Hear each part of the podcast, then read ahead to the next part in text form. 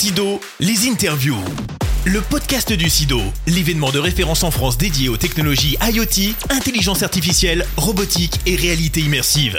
Bonjour à tous et bienvenue dans cette série de podcasts en direct de la Cité internationale de Lyon pour la huitième édition du SIDO, ce salon qui est devenu l'événement référence en Europe de toutes les technologies IoT, intelligence artificielle et robotique. Dans cette série de podcasts, j'ai le plaisir de recevoir plusieurs experts du secteur pour décrypter l'innovation, partager également leurs expertises, management, numérique, enjeux écologiques, cybersécurité des rencontres privilégiées et inspirantes. Direction la Vendée aujourd'hui, terre industrielle. 40% des entreprises vendéennes sont des industries manufacturières. Et c'est pas mon invité qui dira le contraire. Jade Lemaître, bonjour. Bonjour. Vous êtes la directrice générale de Proxinov, basée donc à La Roche-sur-Yon. Tout à fait, merci beaucoup. Ravi de revenir en terre lyonnaise. Oui, alors on en discutait effectivement avant d'enregistrer le, podcast. Euh, vous êtes lyonnaise. Mm, tout à fait. Euh, j'ai vécu à Lyon pendant longtemps et euh, j'ai toujours été dans la robotique avec une entreprise de robotique qui produisait à Lyon. Donc je suis ravie de revenir dans cet écosystème et puis de faire se connecter, des écosystèmes industriels qui ont beaucoup à échanger. Euh, c'est le centre technique en robotique industrielle des Pays de la Loire, situé donc à La Roche-sur-Yon, en Vendée, un réseau de, plus de 150 entreprises. Euh, quelles sont vos missions? Précisément Alors nous, chez Proxinov, euh, on a été créé pour accompagner les TPE, PME et ETI industriels sur la voie de la robotisation. Donc vraiment un accompagnement main dans la main, neutre et tiers de confiance grâce à nos deux casquettes. Donc la première casquette, c'est celle d'être un cluster. En tant que cluster, on anime la filière de la robotique industrielle avec l'ensemble de nos adhérents. Donc on va du fournisseur de solutions au constructeur de robots à euh, l'industriel qui va les utiliser, en passant par l'intégrateur qui va mettre tout son savoir-faire pour l'intégration de solutions en toute sécurité dans une usine. Donc avec cette casquette, ça nous permet d'être très bien connectés euh, à la filière. Et notre deuxième casquette est celle d'être centre de ressources technologiques, donc labellisé, tout à fait, labellisé par l'État. Euh, et donc cette labellisation euh, reconnaît la qualité de notre accompagnement et puis euh, de nos actions de R&D. Et donc on accompagne les industriels via de la formation, via des études, de l'audit. vraiment, en fait, c'est une prestation de conseil technologique on ne va pas aller se substituer à des intégrateurs, mais justement, on va aller montrer euh, à des industriels que dans leur contexte en particulier, la robotisation va marcher. Donc on va aller prototyper des solutions dans notre usine pilote. On a 1000 euh, mètres carrés qui sont dédiés à la robotique, avec des cellules robotiques qui vont aller montrer aux industriels différentes phases de production et que nous allons utiliser pour aller prototyper des solutions une fois que l'industriel est content de sa solution, ça correspond à ses besoins en termes de, euh, de process, euh, en termes de coûts et en termes de délai, on va aller transférer ça chez les intégrateurs du réseau. On discutait avant de, préparer euh, l'interview, l'enregistrement, vous me disiez, et je l'ai compris en, parlant avec vous, que l'aspect humain était très important. Chez vous. Mais oui, tout à fait. En fait, c'est comme quand on introduit toute nouvelle technologie. L'humain, par nature, est réfractaire au changement c'est quelque chose dont on doit tenir compte. Hein, c'est pas quelque chose de mauvais, c'est juste, euh, voilà, c'est un fait. Et donc, euh, quand on introduit euh, un robot dans une usine, dans un process de production qui a déjà été établi, en fait, il faut faire bien attention à faire en sorte d'accompagner ce changement. Donc, ça passe par quoi? ça, passe par de la formation, de la culturation. Ça passe par le fait surtout de prendre en compte pour toute solution robotique toujours les retours du terrain. Nous, on voit beaucoup d'industriels qui viennent vers nous parce que euh, le CODIR a décidé de faire une démarche 4.0, ce qui est très bien.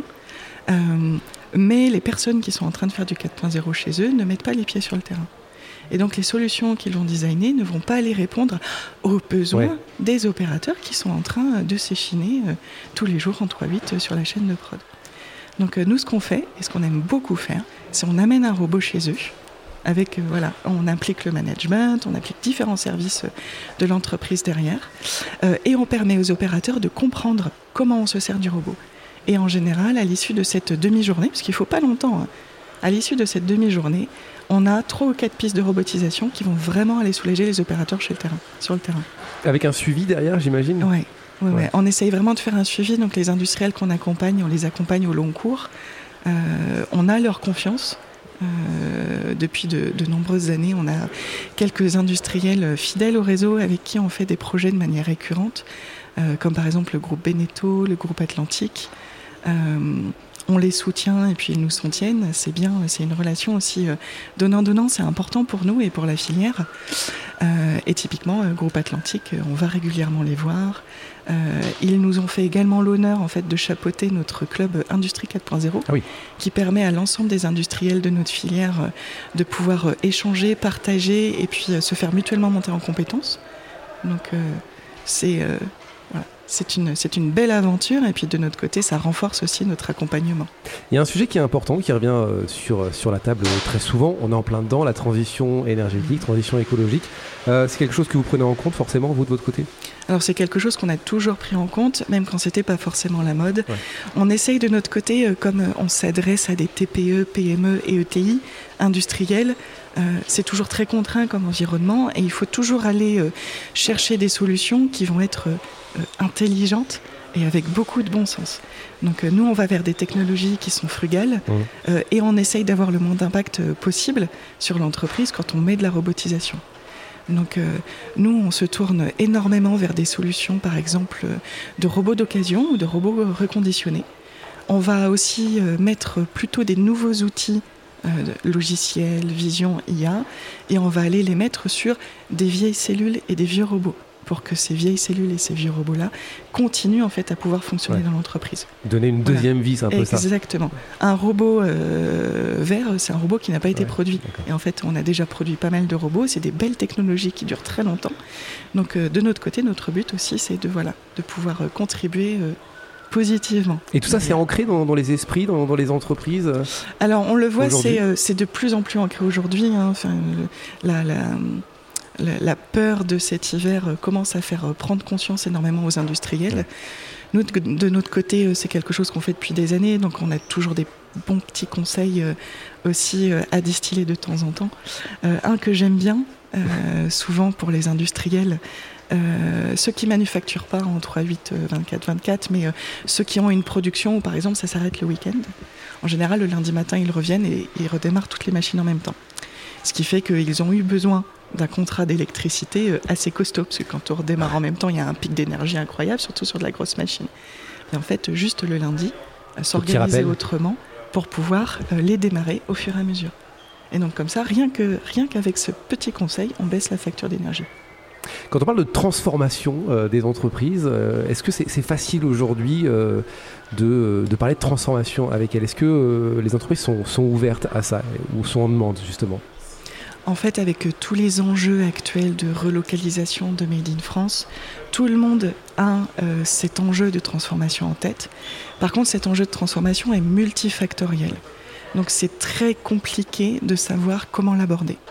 Donc c'est là que derrière des structures comme Proxinove euh, sont intéressantes. De notre côté, on fait partie en fait d'un réseau de centres de ressources technologiques dans les pays de la Loire qui s'appelle le réseau des technocampus. Et donc ce réseau-là euh, nous permet d'avoir ces compétences multifactorielles. On va pouvoir aller solliciter des experts de la réalité virtuelle.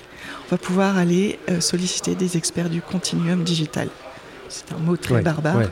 Euh, ça veut juste dire qu'on est capable de transférer les fichiers depuis la conception jusqu'à la fin de prod et d'avoir ce continuum digital qui va nous aider dans la production. On parle de, relocalisation, euh, ça va avec la réindustrialisation euh, mhm. des, entreprises euh, françaises. Vous êtes optimiste, vous, sur, sur les prochaines années? Très. Je ne ferais pas ce métier si j'étais pas optimiste. moi, je vois des indicateurs forts quand je vois Lacroix qui inaugure sa nouvelle usine, qui a fait ces investissements-là. quand je vois le soutien qu'a obtenu ST pour faire sa future gigafactory derrière, il y a des signaux forts qui permettent à la filière de se relocaliser. Euh, de mon côté aussi, je vois aussi le soutien des régions sur cette relocalisation. C'est ce que j'allais dire. On est en région euh, Pays de la Loire, euh, donc ils soutiennent énormément les projets industriels. on a par exemple une aide spéciale à l'implantation de la première usine dans la région Pays de la Loire. Donc derrière, parler, de la parler de la relocalisation et du Made in France, c'est très bien. Euh, sans un soutien institutionnel fort, ça ne se fera jamais. Et on a de la chance de notre côté d'être extrêmement bien accompagné. par exemple, sur les études de robotisation, la région a un AMI dédié qui permet d'accompagner les entreprises TPE, PME depuis l'expression du besoin jusqu'à l'achat de leurs robots par différents dispositifs. La même chose pour la première usine, la même chose pour le foncier. Donc euh, effectivement, euh, pour moi, c'est très positif, c'est vraiment des indicateurs. Euh, on voit que c'est en pleine croissance, que les industriels se posent beaucoup de questions, et surtout, derrière, il y a des enjeux qui sont certes écologiques, mais aussi politiques de souveraineté. Donc voilà. Et vous avez eu raison d'être euh, optimiste, hein, puisqu'il y a eu une forte hausse des relocalisations depuis 2020. Euh, mm. Donc euh, c'était important de, le souligner. Un mot sur le SIDO. deux jours ici en septembre 2022 à Lyon. Première journée passée, nous sommes le deuxième jour. Quel est le bilan pour l'instant, le premier bilan que vous pouvez tirer, vous? Un bilan assez positif. Donc, je connais le salon depuis très longtemps, ayant été lyonnaise et entrepreneur dans la robotique en amont. Après euh, deux années de Covid, ça fait du bien de voir du monde dans les allées, euh, du monde de qualité. Donc euh, bravo aux organisateurs derrière, parce que je sais à quel point c'est difficile de faire venir un bon visiteur. Donc de notre côté, on a fait le plein de contacts et puis on espère faire la même chose pour ce deuxième jour. en tout cas, l'ensemble des partenaires de notre stand est ravi. Quelles sont les questions justement que les, visiteurs, les entreprises vous posent en venant vous voir ici au SIDO? Alors la première question c'est pourquoi venir ici en tant que région Pays de la Loire? De notre côté, ça a énormément de sens. Euh, on est une région très industrielle. Euh, Rhône-Alpes est une région aussi euh, très industrielle avec des besoins qui sont similaires. Et de toute façon, le SIDO a un visitorat qui vient un petit peu de partout en France. Donc c'était, c'est intéressant aussi de montrer la force de l'écosystème des Pays de la Loire. Ensuite, on a beaucoup de questions sur comment est-ce qu'on peut utiliser de la VR avec de la robotique, euh, quel type de solution d'IA un petit peu frugale on peut euh, mettre pour aider des opérateurs. Et surtout, la question qui revient le plus souvent quand on voit le balai euh, de nos robots sur le stand, c'est comment les utiliser, dans quel type de contexte et sur quelles usines. Et donc là, je vous laisserai venir au stand pour avoir la réponse. Est-ce qu'il y a un site internet où on peut euh, peut-être euh, venir se, renseigner, venir vous voir, euh, peut-être sur les réseaux sociaux également? Oui, bien sûr. Alors on est extrêmement actif parce qu'on a une super équipe de communication. Donc on a un site internet proxinov.com, Proxinov pour proximité et innovation. On est également actif sur LinkedIn. Donc la page Proxinov. De mon côté, je partage aussi beaucoup d'actualités et la même chose sur Twitter. Bon, merci beaucoup en tout cas, Jade Lemaître. Ravi de vous avoir accueilli. Vous êtes, euh, je rappelle, la directrice générale de, de Proxinov, basée donc à La Roche-sur-Yon. Belle ville. Magnifique ville et surtout magnifique, magnifique écosystème de robotique. On a plus d'une cinquantaine d'entreprises ah robotiques autour de La Roche. Euh, c'est l'usine à la campagne, vous me disiez. Exactement, oui. Et puis sur la robotique, euh, on est aussi très actif pour la jeune génération euh, et on co-organise la Coupe de France de robotique à La Roche. C'est vrai qu'on n'a pas évoqué, alors on peut peut-être en parler, cette jeune génération qui, arrive, vous allez en avoir besoin, vous, de, ces jeunes formés Oui, tout à fait.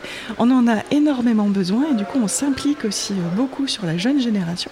Donc on travaille avec euh, les acteurs de la formation tout autour de nous, donc du lycée professionnel à l'école d'ingénieurs, pour accueillir les étudiants, euh, les former à la robotique et leur permettre également de pouvoir visiter euh, les usines et les entreprises de notre réseau. C'est un cercle de confiance du coup avec les organismes de formation, c'est ça? Tout à fait, tout à fait. En fait, on les accueille, on les forme sur nos cellules, on va intervenir chez eux également. Donc on essaye vraiment de notre côté de créer des relations très partenariales basées sur le lien et comme vous dites sur la confiance. C'est important. Merci beaucoup, Jade Lemaître, de vous être arrêté à notre micro. À bientôt. À très bientôt. Bon salon. Au revoir. C'était Sido, les interviews.